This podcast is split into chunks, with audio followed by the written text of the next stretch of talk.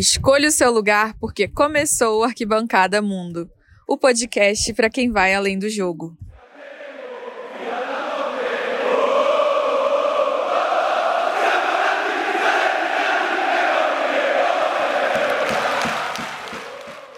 Olá, olá, galera, tudo bom? Seja bem-vindo a mais um episódio do Arquibancada Mundo. Dessa vez, não o RJ, mais uma vez agora aqui para falar de futebol de seleções, mais uma vez, dizendo que a gente tem muita coisa para ser falada.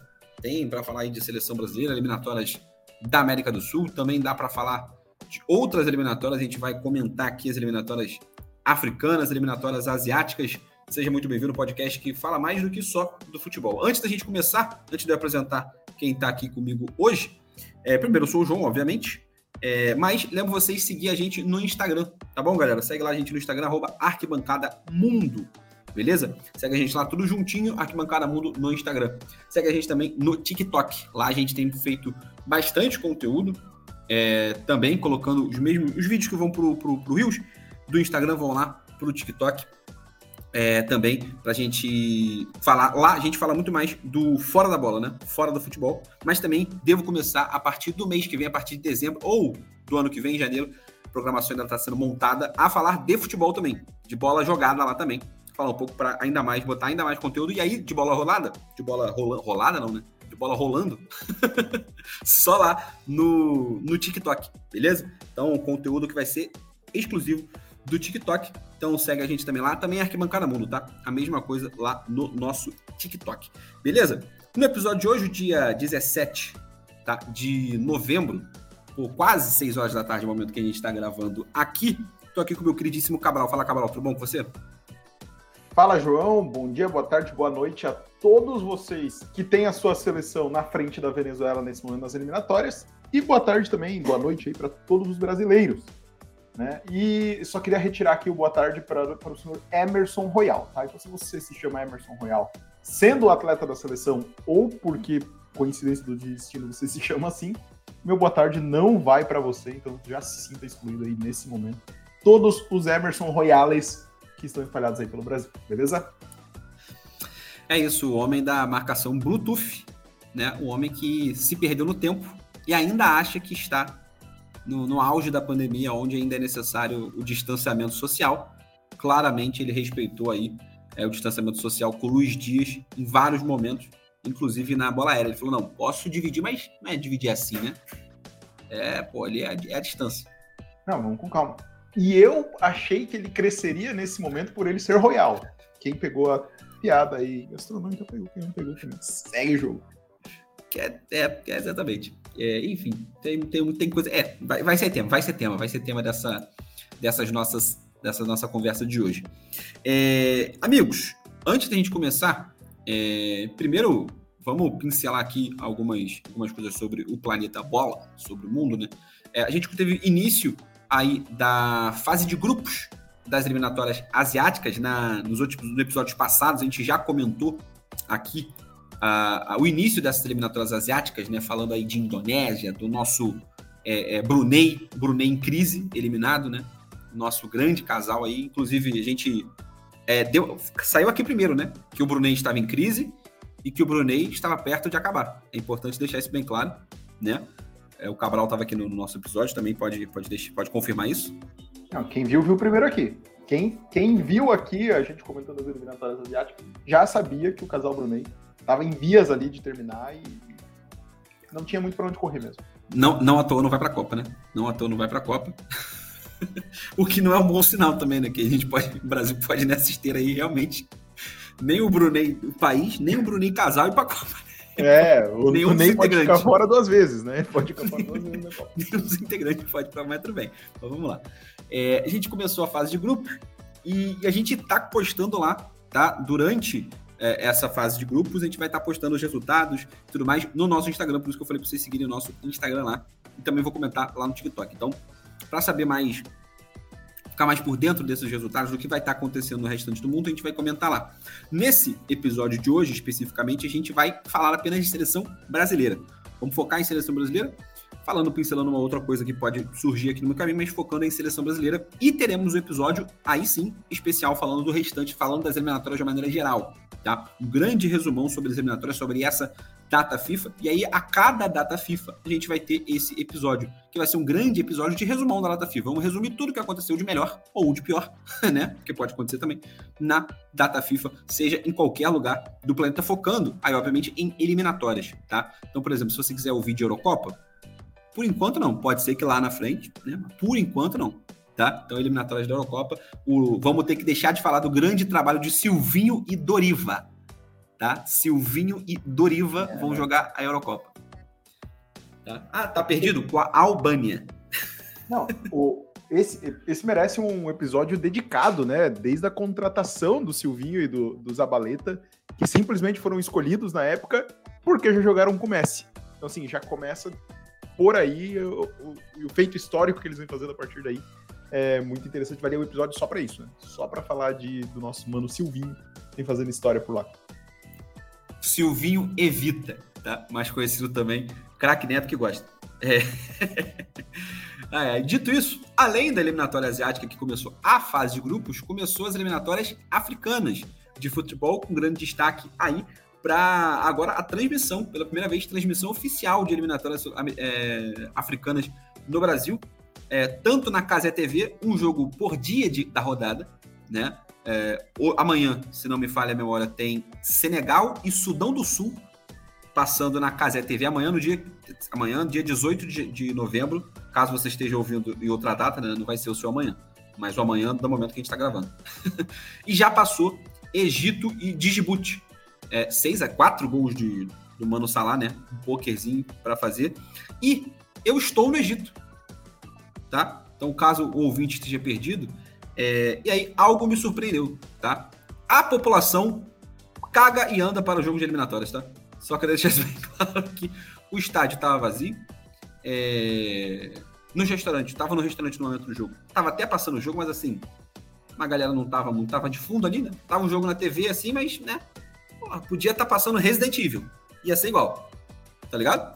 Não ia Lara Croft ou Mohamed Salah beleza? O Salah é muito fã, muito, muito fã não, né? Muito ídolo aqui, muito ídolo, tá? Inclusive, fica o fun fact aqui, o detalhe, out of context. Comprei hoje um caderno que a capa é o Salah vestido de Superman.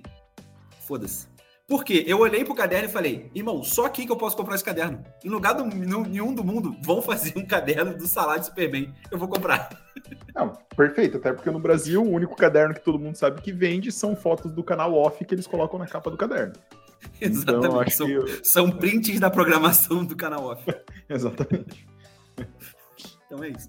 É, então comprei. Esse cara é muito ídolo aqui, mas é, inclusive tem um monte de coisa, tem um monte de, de empreendimentos com o nome do Salah por causa do Salah. Tá? O nome do Salah é muito famoso aqui. O nome, o nome Salah já é muito famoso aqui, mas existem vários empreendimentos que é por causa do Salah, porque tem uma foto, às vezes, ou tem a, a logo do Liverpool, perdida do nada uma fonte do Liverpool, da camisa da Premier League, mas tem, sempre tem alguma referenciazinha ali ao, ao Mohamed Salah.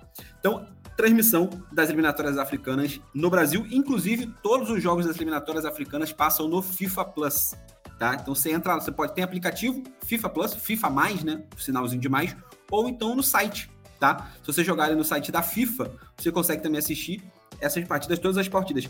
Eu só não sei por motivos, expliquei, inclusive estava conversando sobre isso com o Mano Cabral antes da gente começar a gravar. Eu só não sei ainda se há narração em português para essas partidas. Acredito que não, tá? Acredito que deva só ser imagens, porque são muitos jogos. Eu acho que a FIFA não iria contratar é, um narrador e um comentarista para cada um dos, das, das, dos vários, das dezenas de jogos. E ela ainda está transmitindo as eliminatórias sul-americanas também.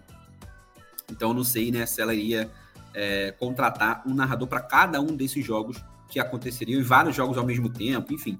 Acho que a, que a FIFA deve estar passando só em áudio, mas caso você, ouvinte, já viu um jogo lá, já ficou sabendo já antes da gente e viu um jogo, comenta aqui pra gente é, se, se tem ou não, tá? É, narração em, em português. Beleza? Dito isso, tiramos o, o elefante da sala. As outras eliminatórias não começaram, tá? Só para deixar bem claro. Por isso que a gente só falou de África e Ásia, tá? Então, falamos de África e Ásia. A América do Sul também vamos falar nesse episódio de resumão da data FIFA. Cabral, agora sim.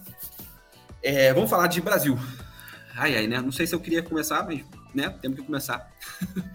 Colômbia. Lugar, né? Vamos é, Colômbia 2, Brasil 1. É, não só a derrota para a Colômbia, não, foi, não só foi a primeira vez que a Colômbia. Não só foi a primeira vez que a Colômbia consegue derrotar o Brasil jogando em Barranquilha, né?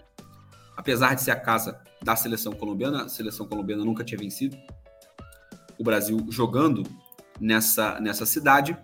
Também foi a primeira vez que o Brasil perde duas vezes seguidas nas eliminatórias. Nunca antes na história o Brasil tinha perdido duas vezes seguidas. O Brasil, nesse ano de 2023, tem mais derrotas do que vitórias. E vai terminar assim. No mínimo, quer dizer, no mínimo termina empatado, caso vença a Argentina no próximo ano. Isso nunca aconteceu na história da seleção brasileira. História, desde 1919, lá do início da seleção brasileira, a seleção brasileira nunca teve é, um número de vitórias menor ou igual ao número de derrotas. O Brasil perdeu para Marrocos, perdeu para Senegal, perdeu para o Uruguai e perdeu agora para a seleção colombiana. É... Vamos falar do jogo também, mas falar do momento né, dessa seleção brasileira no ano de 2023. É inegável, antes de mais nada, que o Diniz é um quebrador de recordes, né? Seja pro bem, seja pro mal, ele faz o Fluminense ser campeão da Libertadores, no mesmo ano em que ele faz o Brasil ter mais derrotas do que vitória pela primeira vez, faz perder para o Uruguai depois de 78 milhões de anos, a última vez era um dinossauros que o Brasil perdeu para o Uruguai, e agora a primeira vez, né, além da primeira derrota em Barranquilla, é a primeira derrota para a Colômbia em eliminatórias. É, então, assim, é uma quebra de recorde atrás do outro, né? Duas derrotas seguidas, três jogos seguidos sem vitória. Então, são, são coisas bastante. São feitos bastante marcantes aí, né? É, ainda antes de entrar no jogo, só queria extrair, e vai ser o único momento só para fechar, que se não fosse por ser o Brasil, né? Mas mesmo colocando o Brasil, muito maneira a virada ter sido, ter sido vindo por dois gols do Luiz Dias. Por tudo que foi passado, né? A gente vai entrar talvez nisso aí. Mas por tudo que foi passado, acho que foi muito legal ter visto dois gols dele. Pô, o segundo gol, o pai dele dá uma de Júlio César na final da, da Libertadores, né? Cai para trás, parece que vai, vai ter um troço. É, então, assim, extraindo né, a parte do futebol de putz, estou puto por ser brasileiro. Maneiro demais o fato de ter vindo uma virada do Luiz Dias da forma como foi, enfim. Mas agora vamos entrar no jogo. 23 finalizações da Colômbia. É, eu acho que tem um ponto importante a ser destacado, que é o que faz uma, na minha opinião, né, uma seleção jogar bonito é a competitividade, ela vem de uma defesa sólida, ela parte dali, né? A partir do momento que tu permite 23 finalizações da Colômbia, é, já fica claro que, que isso não, não está acontecendo. Renan Lodge, Emerson Royal, Marquinhos e Gabriel Magalhães, né? A gente começa olhando por aí, no, não estou dizendo que as 23 finalizações é culpa exclusivamente dos quatro, né? O sistema todo da seleção é, que, que permitiu que isso acontecesse. Mas, principalmente as duas laterais, dói, né? Dói quando a gente vê. A gente vê o Alisson saindo como o melhor homem em campo, mesmo o Brasil perdendo por 2 a 1 um. Pelo lado brasileiro, né? Claro, Luiz Dias, o destaque da partida. Mas nós permitimos 23 finalizações de uma seleção que ficou 39% do tempo com a posse de bola. Então, toda hora que eles tinham a bola, eles chutaram. é quase isso aí. Todo, todo momento que eles estiveram com a bola é, sob domínio da Colômbia, houve uma finalização e o Brasil permitiu isso. 10 chutes em direção ao gol, né? Não foram 23 finalizações de, do meio da rua para lugar nenhum, não. Foram 10 finalizações no gol. É, eu acho que mais preocupante do que o resultado, né? O 2 a 1 é isso. O Brasil não, não foi assim uma partida horrorosa, tenebrosa do Brasil. O Brasil criou chances. O Brasil teve chances de, quando estava 1 a 0 fazer 2, 3. Não fez e permitiu com que a Colômbia, em algum momento, tivesse conseguisse finalizar num nível absurdo, a ponto de, em algum momento, entrar duas bolas e o Brasil né, sofrer a derrota e sofrer a virada. É, eu. Cara, é, eu vejo. Enfim, falei até mais cedo, em outra, em outra oportunidade, lá no nosso, nosso grupo do WhatsApp, de que é, é, nesse momento vão surgir muitas narrativas, né? E eu, as duas principais eu não concordo com elas, né? A primeira narrativa de que, né, a seleção, a, a famosa narrativa da geração, né?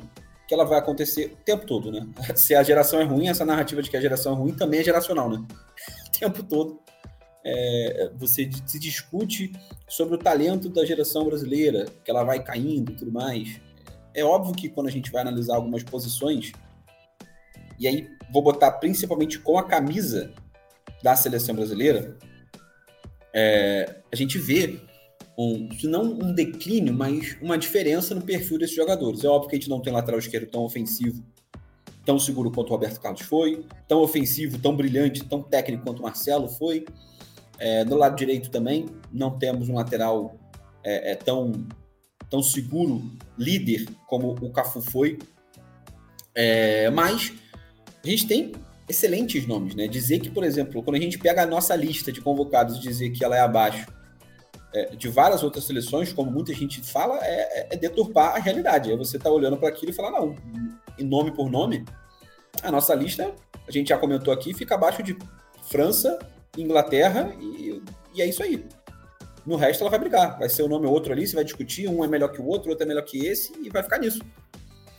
É, e a outra narrativa é do Diniz, né? É, é colocar em xeque a qualidade do Diniz e, e, e o que ele pode trazer para essa seleção. O que não significa passar pano para o trabalho dele na seleção, que é horrível até agora, né? Que é muito ruim. Tem pouquíssimo. A, a, tem um jogo bom que foi contra a Bolívia. E só. Porque até a outra vitória contra a seleção peruana foi um jogo muito ruim no Brasil. Né? É, a gente até elogiou que o Diniz, talvez nessa convocação tenha, tenha sido a convocação mais autoral, aparentemente, né? pela mudança de nomes, uh, uh, por não ter nomes, é, tantos nomes questionáveis. Talvez um ou outro ali, o próprio Emerson Royal, que você falou no início do, do jogo, do, do, do podcast, mas que mesmo assim a gente vê que tá, ok, dá, daria para jogar, daria para fazer um, um, bom jogo com o Emerson Royal na lateral direita. O resto da seleção é boa, é, mas o Diniz não, não parece estar tá conseguindo imprimir o trabalho dele. E aí vem algo que a gente já comentou desde o início da era Diniz, que é o fato dele estar tá dividindo a função.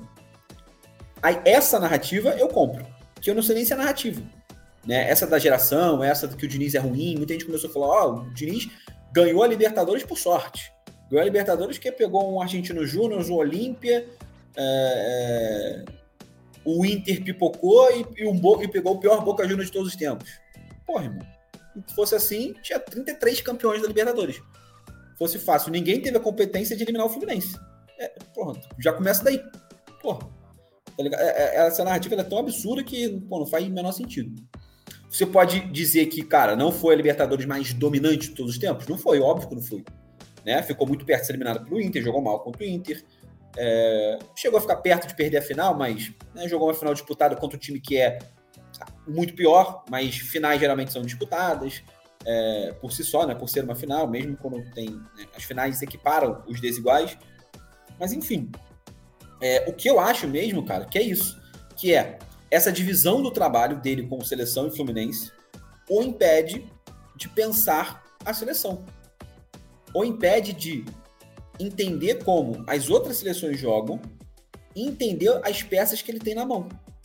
Por que, que no Fluminense ele consegue jogar um 4-2-4 e variar depois para um 4-3-3 e hora variar um 4-2-2 se precisar, recuar os dois meias. E se precisar, vira um 3-5-2 também, não tem importância. Os dois alas sobem, o André desce para fazer a zaga, ou para fazer a zaga com, com outro zagueiro ali, ou o protocolo André, né, que a, torcida do Fluminense brinca, com o André sendo o zagueiro principal para armar o jogo, os laterais abrindo ainda mais, é, indo quase no fundo, como foi na final da Libertadores, por exemplo, Diogo Barbosa de um lado, indo até o final, quase fazendo o gol do título, e o Guga também, que quase também fez o gol do título. É, isso é fruto por quê? Porque ele está muito seguro, porque ele conhece todas as peças dentro do Fluminense. Porque ele está muito seguro de, pô, se eu precisasse trazer o André, eu sei quem eu vou colocar, eu sei o que eu vou pedir para esse cara, eu sei que esse cara pode me entregar essa função. Na seleção não é assim. É óbvio quando a gente olhou a escalação, é, eu gostei da escalação de ontem, o 4-2-4, né? Na, na, na, teoria, que na prática acabou não sendo, Rafinha é, e Martinelli acabaram fazendo meias também, né? Muito na, na recomposição ali o Vini também voltando muito, o Vini flutuando bastante, o Rodrigo também fazendo meia hora várias vezes, o, o Rafinha, enfim, essa troca de movimentação dos quatro ali na frente muito interessante, mas que não tá automática ainda, né? Que não tá automático. Óbvio, ainda teve azar, né? o Vini saiu, melhor jogador de novo, né? Já perdeu o Neymar, né? Por lesão aí, agora perde é, o, o Vinícius Júnior por lesão, tomara que por pouco tempo, que não seja igual, quer dizer, não deve ser igual o Neymar, né? Porque só igual do Neymar é absurdo, né? Mas É, que não sei se consiga voltar, por exemplo, contra a Argentina.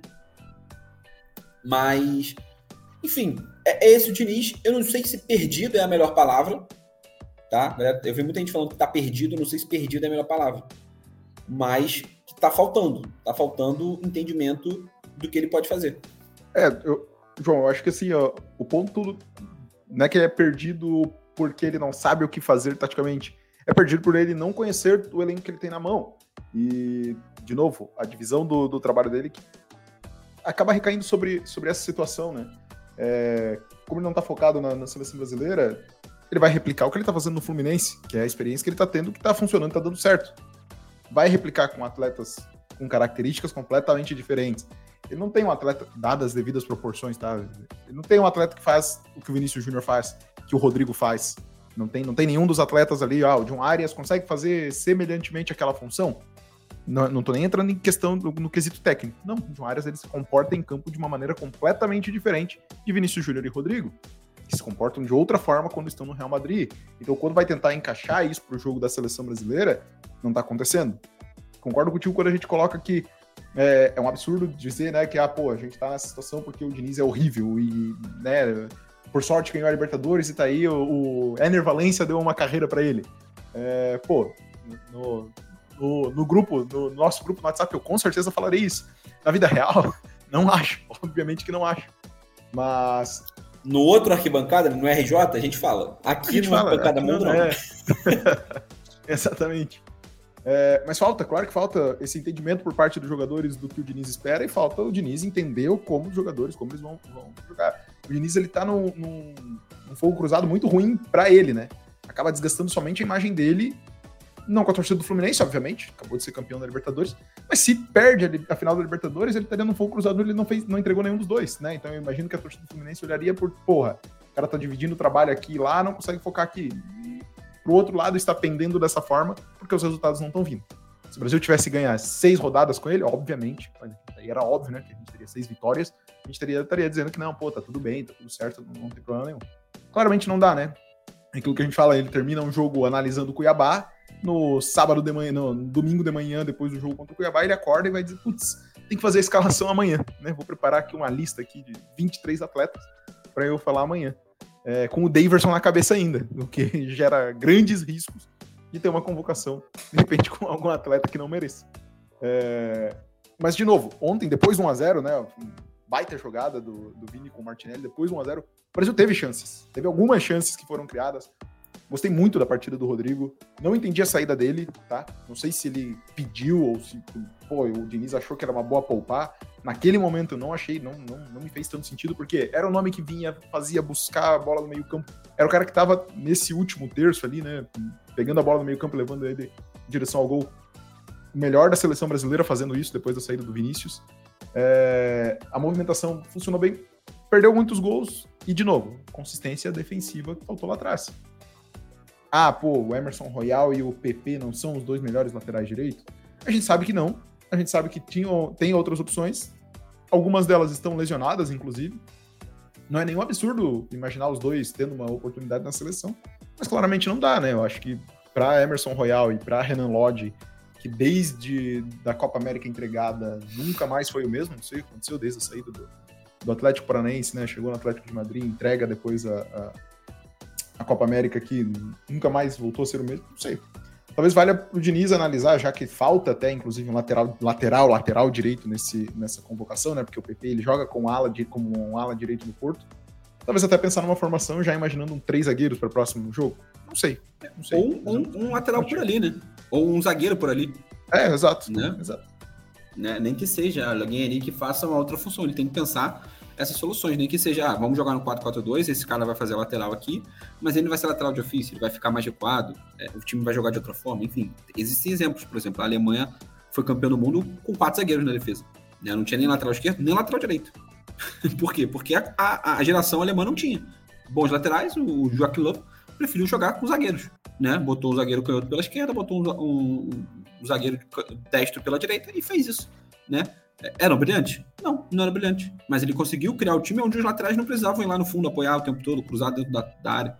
né? Criou um sistema onde o meio-campista, muito talentoso, o Brasil tem muito talento para isso, e os atacantes resolviam a jogada ali. Os, os laterais eram muito mais apoio, um apoio de construção de início de jogada do que para finalização da jogada.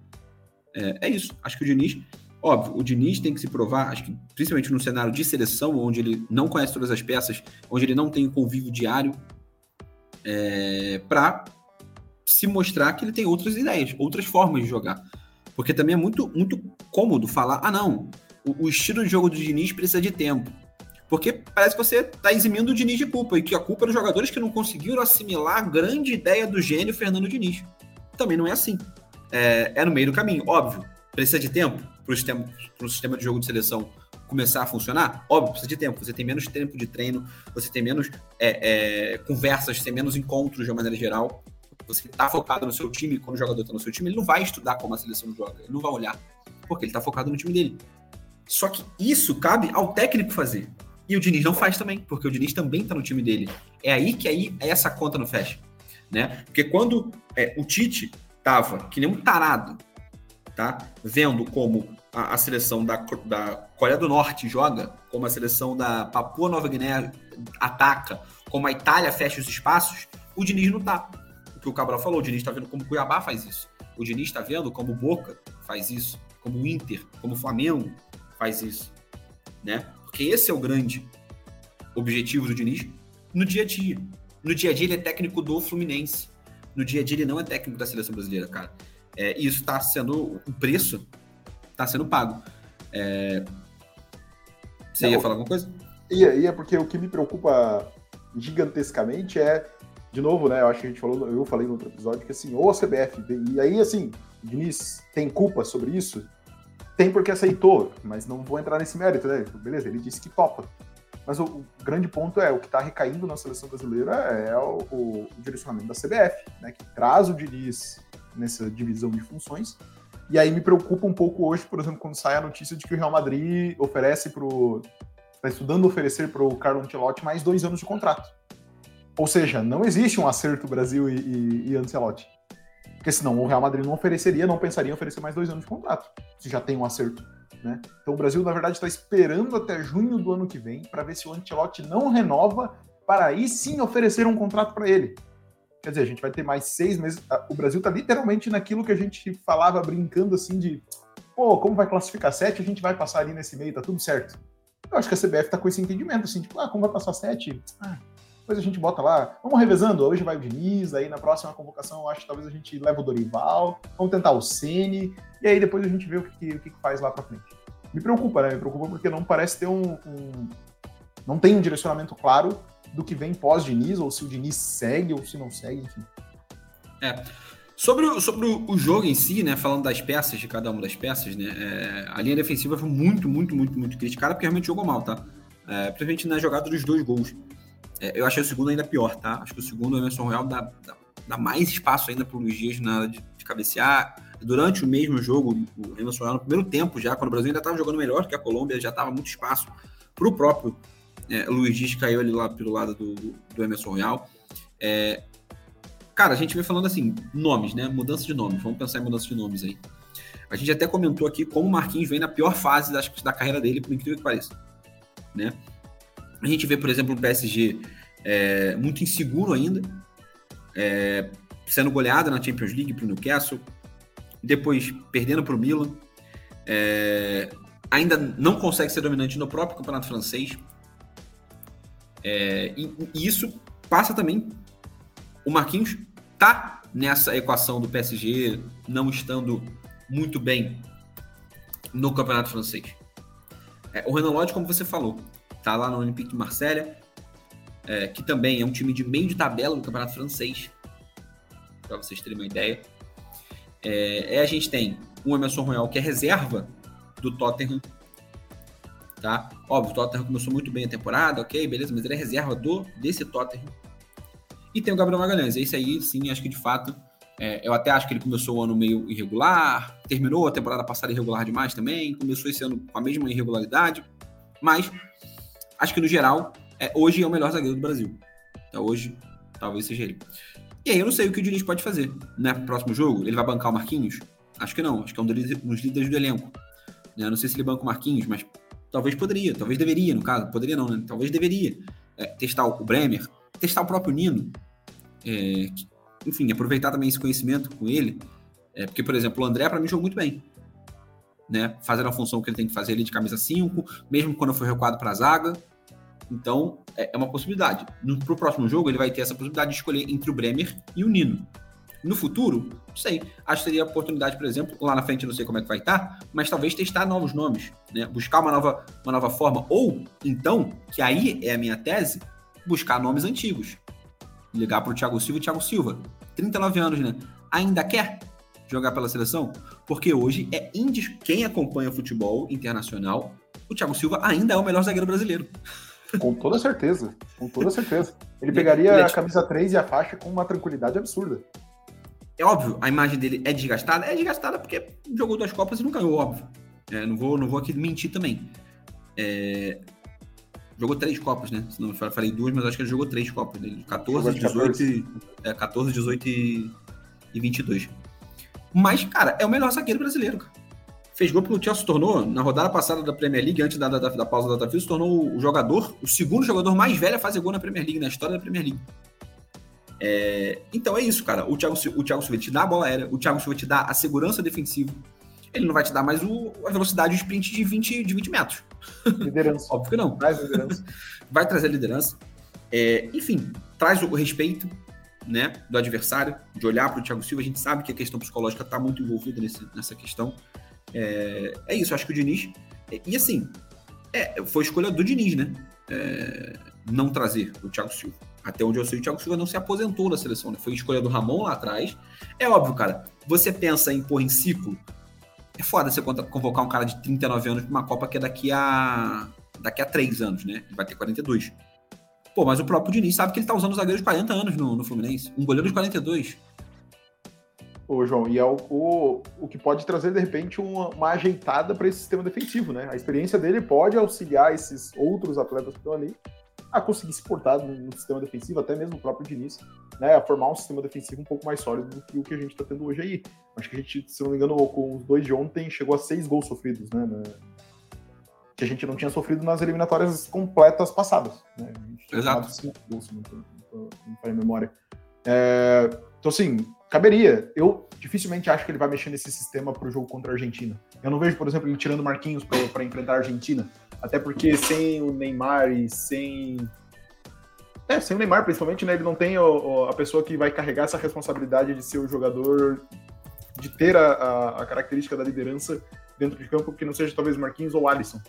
É, ele não deve tirar. Eu não, o que eu acho que pode acontecer é vir um terceiro zagueiro e formar uma linha com três. Mas eu acho muito difícil que ele mexa com Gabriel Magalhães e com Marquinhos nesse momento, tá? Muito difícil mesmo. É, do nada que agora acho complicado realmente. É, aí a gente vem para a escalação de ontem, né? Olhando para a linha de volante.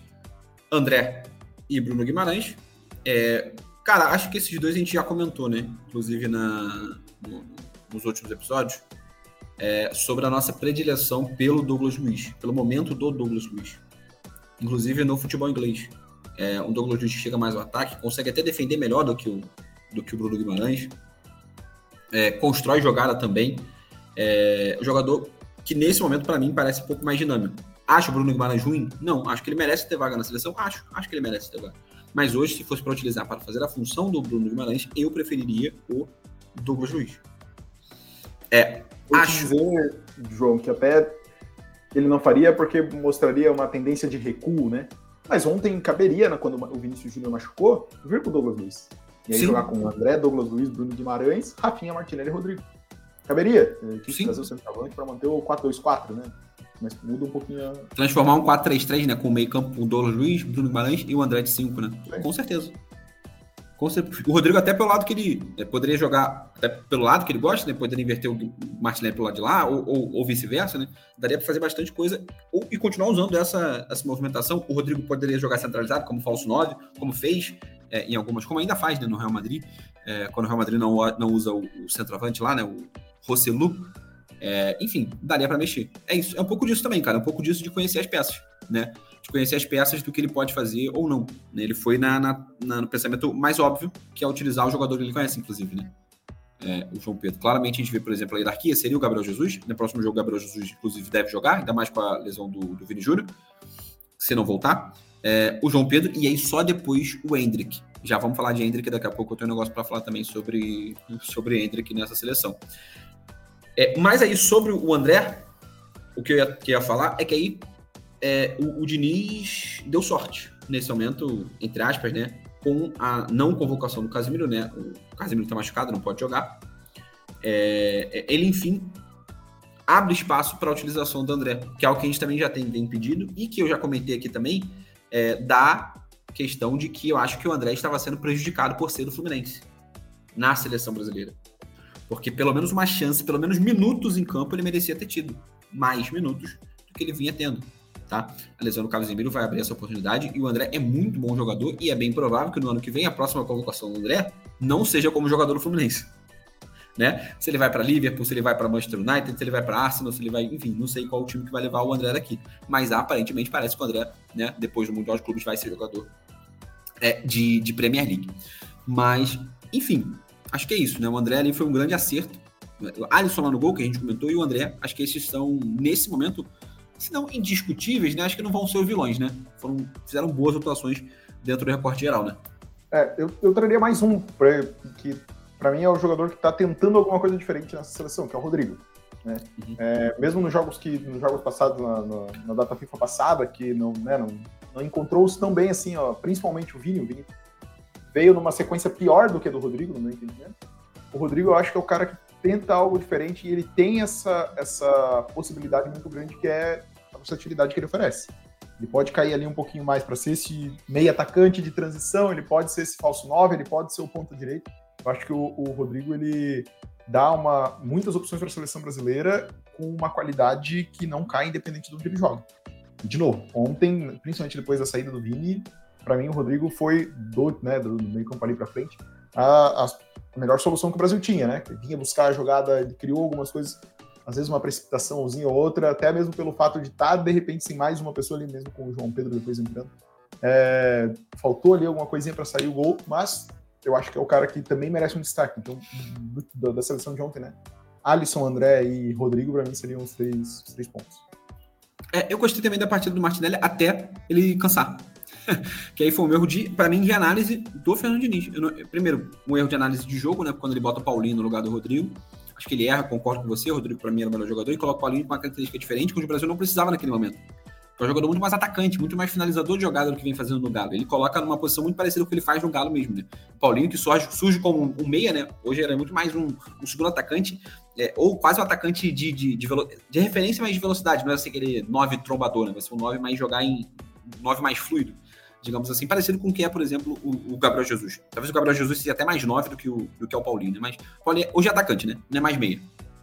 Então, quando ele coloca o Paulinho, ele perde um pouco desse poder de criação, de vontade, de trazer a jogada para trás, de conduzir a bola por trás, é, que o Rodrigo estava fazendo muito bem. Acho que faltou a análise ali é, é, do, do Diniz.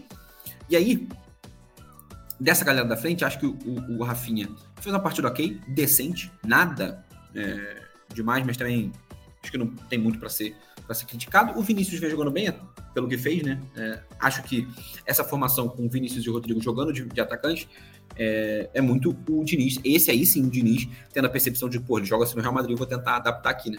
Vou tentar adaptar a minha ideia com a ideia do, pô, dos dois melhores jogadores que eu tenho hoje nesse momento, que são Rodrigo e, e, e Vinícius Júnior nesse momento em, em reserva técnica, né? É, me, me arrisco a dizer que não sei se perderíamos com o Vinícius Júnior em campo o tempo todo. Tá? É. Tem muitas situações de jogo, porque muda a característica quando entra o João Pedro, e muitas, muitas situações de jogo que mais essa, essa mobilidade que ele daria no, no, no abririam mais espaços. Não sei se o Brasil perderia esse jogo, mas vai cair para cima. É, vai ficar não só pela qualidade dele, né, mas pelo, pela característica mesmo de jogo, né? De você, por exemplo, a Colômbia em algum momento ter que ir para ataque, pô, com o Vinícius é muito mais fácil sair em velocidade num contra-ataque, numa puxada de jogada do que com o João Pedro. E a cultura respeita o João Pedro, outra característica. Não tô nem falando da, da qualidade dele, né? Eu vi muita gente também implicando, ah, joga no Brighton. Pô, a gente teve jogador da Copa do Mundo que joga na China, irmão. Porra. 94 não, tinha assim... maluco. 94 tinha gente do Japão. Porra, tá de sacanagem. É, a gente foi campeão do mundo. Com jogador jogando no Japão, pô. a gente vinha falando já é, algum, alguns episódios assim de, da chance que ele, o João Pedro merecia. Ah, mas será que ele com a 9, gente?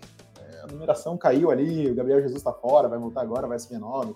Peraí, né? Mas assim, É, mas agora eu não tinha me ligado nesse, nesse ponto. O João Pedro entrou no lugar do Vini, né? Ele podia ter vindo com o Paulinho para manter a característica. Né? Talvez uh, um pouco mais de mobilidade do que o João Pedro. O João Pedro não é um, não é um 9 paradão também, né? Tão referência assim como a gente já viu Sim. outros camisas 9.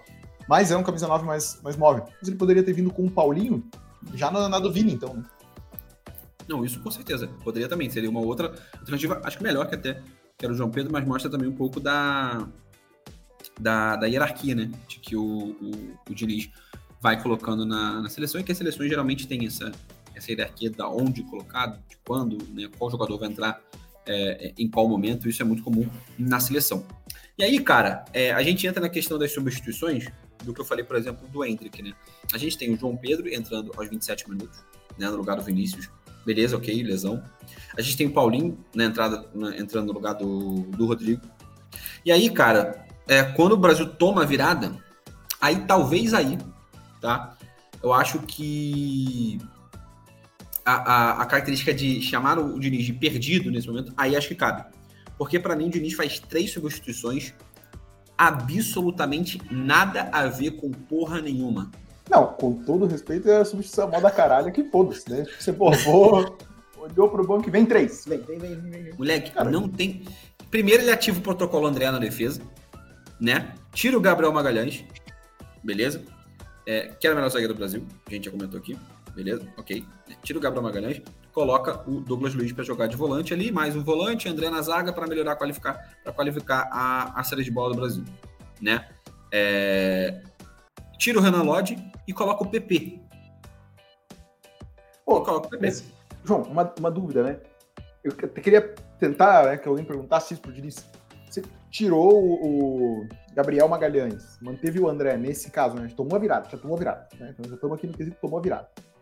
Tira o Gabriel Magalhães e de, traz o André. Para melhorar a saída de bola, assim, no entendimento do Diniz, o André tem uma saída de bola tão melhor que o Gabriel Magalhães para isso?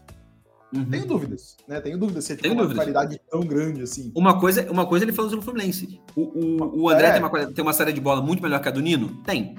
Melhor que a do Felipe Melo? Tem. Beleza, hoje tem, tem né? Uh, melhor que o Gabriel Magalhães? Tenho dúvida, né? Então, enfim.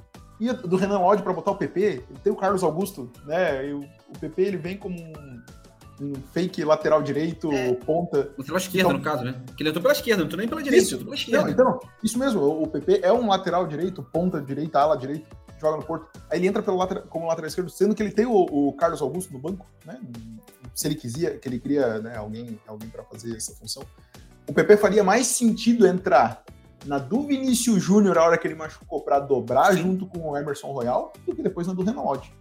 Sim, ou até mesmo no lugar do, do lugar do, do, do Rafinha ou no lugar do, do Martinelli, porque o Martinelli já está cansado. Exatamente. Né?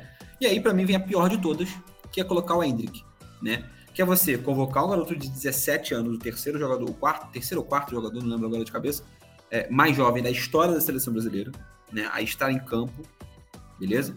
Você convoca esse cara, você olha, porra, botar o 17 anos. Tá, tá colando o Mundial Sub-17, o Hendrick poderia estar jogando no Mundial Sub-17.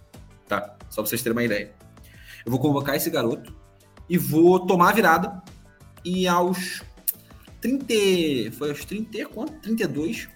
Ou lá vai bolinha, né? Foi porque a matemática é meu forte. Calma 37. Aos, 37. 37, isso aí. Aos 37, eu vou pegar esse cara aos 37, depois tomar uma virada fora de, fora de casa e vou falar, Hendrick, entra lá. Cara, não, faz, não fez o menor sentido assim. O Diniz aí sim, acho que durante o jogo, a escalação, a ideia da escalação, o pensamento, as movimentações durante o jogo não foram de alguém que está perdido, não foram movimentações estapafúrdias. Agora, quando o Brasil toma virada e as modificações é de quem está perdido, é de quem ficou, é de quem sentiu o baque, né? É de quem sentiu total, né? Porque tinha, tinha atletas ali que poderiam dar mais corpo, mais é, cadência ao jogo, mais experiência. O Joelinton, ah, mas não é uma função de atacante cara, daria, daria essa solução para o meio de campo.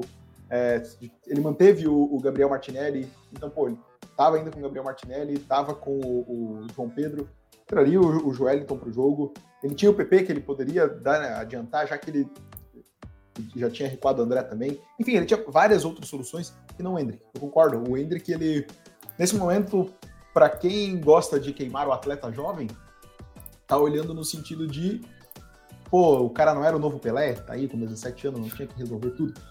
Para quem gosta de queimar o atleta, vai ser isso. Vai ser esse o olhar aí de, pô, é. entrou e não resolveu, né? É. E, e aí, acho que para finalizar, quem fala de, de nível, né? Muita gente falando, falando de nível. Ah, mas tá convocando jogadores jogando Brasileirão, a gente não tem nível e tudo mais. Primeiro que o Brasil tem, tomou gol com duas assistências do cara que joga literalmente no Brasil, que é o Remo Rodrigues. Tá? O cara joga. Ele é do nível brasileiro, ele é do nível aí, tá, tá jogando. Ele é reserva de um time do Brasil. Ele é reserva, exatamente. Ele é banco do São Paulo. ele é banco do São Paulo, só para deixar isso claro. E além disso, aí só pra passar como é, é, informação que é, a linha de defesa contando goleiro e zagueiros do, da Colômbia, o goleiro joga no Atlas do México.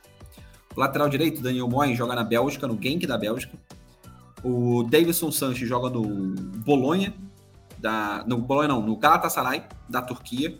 O Lukumi joga no Bolonha e o David Machado joga no Lens, da França. Tá? E para vocês terem uma ideia, o Lange da França nesse momento é o melhor desses três times, tá? Desses cinco times que eu falei, que joga a Champions League. E mesmo assim é o lance da França. Ou seja, não é onde os jogadores jogam, tá? O problema não tá onde, né? Qual é a camisa que esses jogadores estão vestindo nesse momento. Porque, enfim, existem problemas maiores na seleção brasileira do que do que o João Pedro jogar no Brighton, do que o Douglas Luiz jogar no, no Aston Villa, do que o, sei lá, é, o Paulinho jogar no Atlético Mineiro. Né? É, acho que o problema é muito mais coletivo, é problema que tem a ver com, com o ambiente da CBF, né? É outra questão também que eu queria abordar aqui, né? O ambiente da CBF, por exemplo, de uma discussão de um final de jogo, é, onde no final de jogo não, né? Numa entrevista coletiva, onde todo bastidor da CBF entra em uma confusão que quase vai a porradaria, literalmente, com o staff da seleção colombiana, onde você tem figuras que trabalham ali, como, por exemplo, o senhor Fui Clear, né? Que é um cidadão assim, né? Quem quiser pesquisar, pesquisa aí, mas é um cidadão. É um cidadão. Vou falar que ele é só cidadão. Tá? É... Do bem. Um cidadão. Não vou nem falar que é do bem. Deixa tá só bom. cidadão. é, foi ele que falou do bem, tá? Foi o, foi o Cabral aqui, só para deixar claro. tá? Que, tá, que trabalha nesses bastidores. Enfim, cara, é um ambiente conturbado, mais conturbado ainda, porque dentro de campo não vem entregando.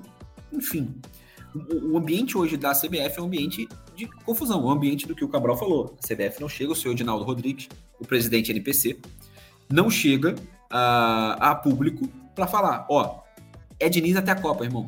E é desse jeito, é no Fluminense foda-se. Não, é Diniz, e Diniz vai jogar o Mundial agora e vai pedir demissão. Já ganhou o Libertadores, já, porra, zerou o Fluminense, né? Porque é o maior título da história, foda-se. Ele vai vir pra gente e vai ficar só aqui. Ah, não, é, porra, Antelote. Ou Cara, ou, ou, ou da versão do Apocalipse também. Ó, irmão, a gente não tem nada com Antelote.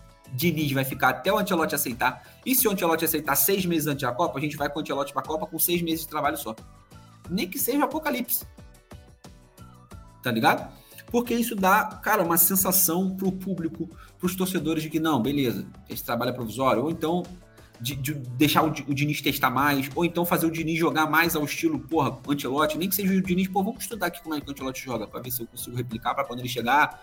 Enfim, parece que o Brasil tá meio sem horizonte, né, nesse momento. Então, é, é, é, tá, tá, perdido. E aí, a, CBF, acho que não o Diniz, né, eu falei que não cabe pro Diniz, mas acho que a CBF, aí pra CBF cabe, né, a CBF tá meio perdida no, no rolê ali, sem saber para onde vai, sem saber o que vai fazer, qual o próximo passo da CBF, né, a gente não sabe qual o próximo passo que a CBF vai, vai tomar no sentido da seleção brasileira, né? Não, completamente perdido, né? Aquilo que a gente falou. Pelo menos traga então essa visão. Tô contigo. Que seja apocalíptica, que seja para dizer que a gente não tem nada decidido. Ah, vai ficar alguém aqui só estudando o que o Antelote faz. Então deixa o Diniz tocar o Fluminense, traz qualquer pessoa do Brasil para ficar assistindo o Antelote e tentar replicar aqui. Ô, Luxa, tu tá parado? Cara, vem cá vai dar uma olhadinha lá, e aí tu tenta copiar para cá e tá tudo certo. O Lucha não, né? Porque ele é um cara de vanguarda, ele que trouxe o 4-1-4-1. Não daria aqui para de repente pedir para ele imitar alguém. Mas é, a CBF, o retrato né, do, do pós-jogo, tu até foi gente boa de falar que quase foram a vias de fato. Pô, de certa forma foram, né? Pô, teve o, o colombiano no chão lá, que os caras empurraram, é, derrubaram o cara no chão, mandando sair dali, que, por conta do patrocínio, né? Se não me engano, foi a, a Isso aí painel de patrocinadores, né? Exatamente. É, então foi o, o, melhor momento da CBF em algum tempo, né? Pelo menos ganhou em alguma coisa aí. Ó. A CBF ganhou na briga contra a assessoria de imprensa da, da seleção colombiana. É, cara, e só, só para completar ali, né? Tu trouxe os, onde os jogadores jo jogam. De time de ponta na seleção colombiana, a gente tem o Luiz Dias, no Liverpool. E depois o Borré no Eintracht Frankfurt. Já não é mais de ponta, entendeu? Ele não tinha mudado? Não tá no Werder Bremen, se não me falha a memória? Pode ser, pode ser. A minha última lembrança dele é no... Tá no... Acho que ele tá no Werder Bremen. Pode ser. Mas o Uribe tá na Arábia, né? O Ramos Rodrigues no São Sim. Paulo. O Carrascal joga na, no Dinamo de Kiev. Então, assim, pô. Acho que o Castanho, se não me engano, também é, é futebol mexicano no Cruz Azul ou algo assim. É, o Luiz Dias joga no Liverpool. Ponto. Mais nada, né? Então, assim. Ah, pô, mas o Brasil tem jogador agora. Teve um momento, né, que eu, eu, eu vi no, no segundo tempo, quando o Douglas Luiz entrou Pô, um monte de jogador agora do Tottenham, Aston Villa e Brighton. Pô, tá ótimo. então, melhor que a Colômbia. Exatamente. É, enfim. E de novo a falta que faz o senhor Lucas Paquetá. Só queria deixar registrado aqui, né? É. é a falta que fez o senhor Lucas Paquetá novamente no jogo. A seleção brasileira tinha que parar com essa punhetação, né? Na moral, é inacreditável. Pô, é o seu Lucas Paquetá. Até o Diniz está inconformado com isso, porque na, na entrevista né, da última da última data FIFA, da última convocação, dessa convocação, né? Ele fala de que por ele, né? Ele deixa bem claro que por ele, né? Já tinha acabado isso aí e ele já estava sendo convocado, né? Mas a CBF quer, quer manter alguma imagem, né? De, de instituição ilibada, como se né, a gente não conhecesse a queridíssima CBF, né? Como se servisse para alguma coisa. Enfim. É, cara, mais algum comentário sobre a seleção brasileira? Cara, não, acho que é isso. Acho que assim, é, não há. Né, vejo o pessoal falando, né? Pô, tomar uma surra histórica para a Argentina. Também não é assim, né? Também. Calma lá. É, tem alguns pontos aí a ser ajustado para o jogo contra a Argentina, tem, com certeza. Mas também não vai ser assim, ah, pô, o Brasil vai tomar uma surra agora da Argentina. Não, não com calma. É, eles perderam também, eu sei que é outro momento lá na seleção, não, compara os momentos da seleção brasileira com a seleção argentina. É, mas acredito que um ajuste aí, o outro. Não sei se o Vini, o Vini tá fora, eu não, não sei. Eu não. não é, eu vi que ainda não tinham, não tinham decidido. A última vez que eu. Última notícia que eu tinha visto é que ainda estava sem, sem definição se o Vini é. iria jogar ou não, né? Acho que o ajuste aí, nesse caso, é realmente trazer. Talvez eu traria Joelinton ou o Douglas Luiz para o jogo no lugar do Vini. Volta para uma formação do 4-3-3 para competir com o meio-campo da Argentina. É, o 4-2-4 ele funciona em algum momento, né? O Brasil ontem surpreendeu a Colômbia no início de jogo. Depois que a Colômbia entendeu o estilo de jogo do Brasil, conseguiu é, equilibrar a, o entendimento tático. O Brasil teve mais, um pouquinho mais de dificuldade na marcação. Novamente, os 23, 23 finalizações da Colômbia mostram bem isso. Acho que se a gente der esse espaço todo para a Argentina, com certeza nós teremos uma, mais uma tristeza na, na, no próximo jogo do Brasil. Acho que o Diniz vai, vai corrigir isso aí. Enfim, vamos ver como vai, vai ser saída da seleção para o jogo contra a Argentina. É, e olhando para a tabela, né? Por mais que, por mais que classifique em sete, ela começa a ficar, né? A gente começa a olhar, gente, ó, próximo jogo contra a Argentina, se perder para a Argentina, Equador pode passar, Paraguai pode passar, o Chile pode passar. É complicado aí para a seleção, para a seleção brasileira. No mínimo complicado para a seleção brasileira, porque é, é, por mais que a gente tenha uma rodada é, se não me falha a memória, uma rodada onde não dá para, para esses três times passarem. Deixa eu só confirmar. Paraguai pega a Colômbia, Uruguai pega a Bolívia é, e o Chile enfrenta o próprio Equador. Né? Então, o Equador e Chile, os dois não tem como passarem o Brasil. O Brasil não tem como ficar fora, por exemplo, da zona de classificação, porque Chile e Equador se enfrentam. Mas seria catastrófico o Brasil, por exemplo, estar tá em sétimo, né?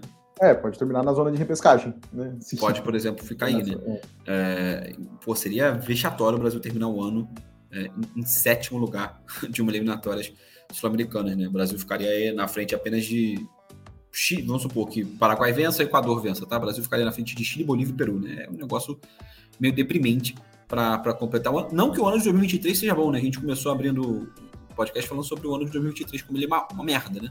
para a seleção brasileira. Sorte que não teve nenhuma grande competição, só eliminatórias e amistosos, que dá para o Brasil se, se recuperar. Mas vamos ver, né? Próximo jogo, como você falou, acho que o Diniz vai pensar em soluções para. Tem que pensar, né? Em soluções para ajeitar a casa. Mas me juraram que na América do Sul era fácil. Me juraram. Ah, a gente nem entrou, a gente nem entrou nesse detalhe para não parecer um podcast clubista. clubista né? tá? Aqui, nesse podcast, a gente esconde o nosso clubismo. Beleza? A gente deixa o nosso clubismo para o Arquibancada RJ. Aqui no Arquibancada Mundo a gente finge, finge, tá? Que nem é Flamengo. Longe não, é Flamengo, nem sei o que, que é. Não, não, longe de mim, mas assim, o que né, falaram que era fácil, o que o Fabrício Bruno fariam um estrago no lugar do Marquinhos é absurdo.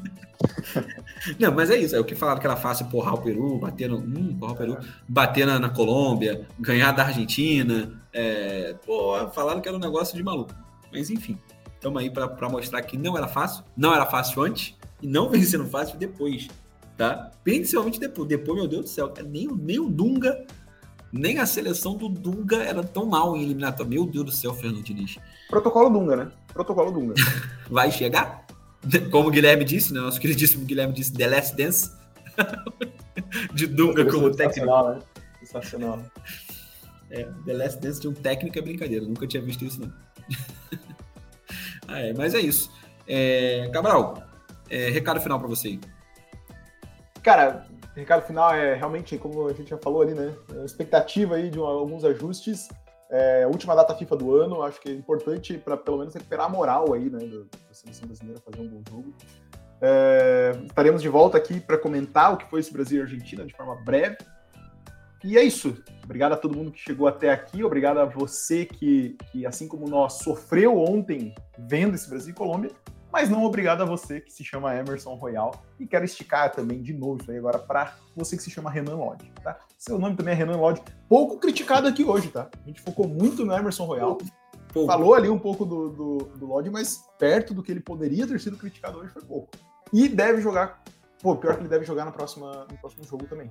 Pior Será? Eu tô, tô, tô sentindo um caso Augusto aí, titular. É, pô, vou dizer, tomara para pelo menos a gente ter uma crítica nova, né? Mas olha, erros novos é muito melhor do que errar na mesma coisa. Isso com certeza. Fica a dica pro Fernando Diniz e é assim que me despeço. É isso, galera. Próximo episódio, é, como eu falei que estou no Egito, próximo episódio não estarei. Quando ele ser gravado? Ainda não sei, tá? Ainda não sei. Talvez uh, próxima quarta-feira, tá? Talvez próxima quinta-feira. Talvez, mas ele vai chegar. Esse episódio chegará, falaremos de todas as eliminatórias do mundo, inclusive do Jogo do Brasil na, na no próximo domingo, né? É domingo o jogo? Terça-feira. Terça-feira, é isso. Aí, tô, posso ver como eu tô confuso, tá?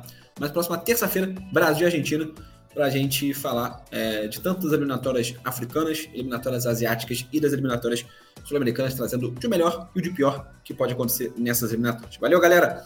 Antes da gente se despedir, lembro vocês gente no Instagram de novo, Arquibancada Mundo tá bom? Segue lá o Arquibancada Mundo. Se tiver de bobeirinha também, segue outro projeto aqui com o irmão, Arquibancada RJ também, tá? Se tiver de bobeirinha lá também, pode seguir. Segue a gente no TikTok, aí o Arquibancada Mundo, como eu falei, a partir de dezembro ou janeiro, conteúdo exclusivo lá falando sobre bola rolando também, falando sobre como ah, os jogos de data FIFA estão acontecendo, principalmente, obviamente, né, mais conteúdo ainda sobre isso nas datas FIFA especificamente, mas prometo também trazer um pouco mais de conteúdo sobre o jogo também. É, e para quem perguntou, nosso queridíssimo ouvinte Alan, Alan? Vai para um, um, beijo para você, um abraço para você. Você comentou, você que falou se as músicas do final do episódio dos Arquibancadas Mundos elas eram aleatórias. Não, não são aleatórias, tá? É sempre do time que é sempre uma música de um país que o Brasil enfrentou. Então, no primeiro jogo foi uma música de um artista venezuelano, depois de um artista boliviano, depois de um artista... boliviano primeiro, né? Depois de um artista peruano e assim sucessivamente. Então, hoje, tá? Também teremos uma música de um artista é, é, colombiano e na semana que vem, tá? No próximo episódio, um tango, será? Será? Finalizamos com tango ou não? Pode ser qualquer outro artista também, né? Pode ser qualquer outra coisa. Também pode acontecer aqui da Argentina também. Na Argentina não tem só tango. Mas é isso, galera. Cabral, muito obrigado pelo episódio de hoje. Valeu você ouvinte, chegou aqui. Compartilhe o nosso podcast nos seus grupinhos de WhatsApp. Tá? Se você ir usar o Facebook, compartilha lá no Telegram, também qualquer rede social no, no X, também compartilha a gente lá. Valeu, é nóis, muito obrigado. Até a próxima. Valeu e tchau.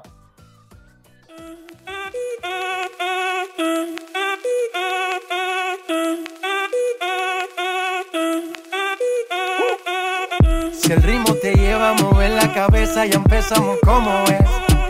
Mi música no discrimina a nadie, así que vamos a romper. Toda mi gente se mueve. Mira el ritmo como los tiene. Hago música que entretiene. El mundo nos quiere, nos quiere, me quiere a mí. Toda mi gente se mueve. Mira el ritmo como los tiene. Hago música que entretiene. Mi música los tiene fuerte bailando y se baila así.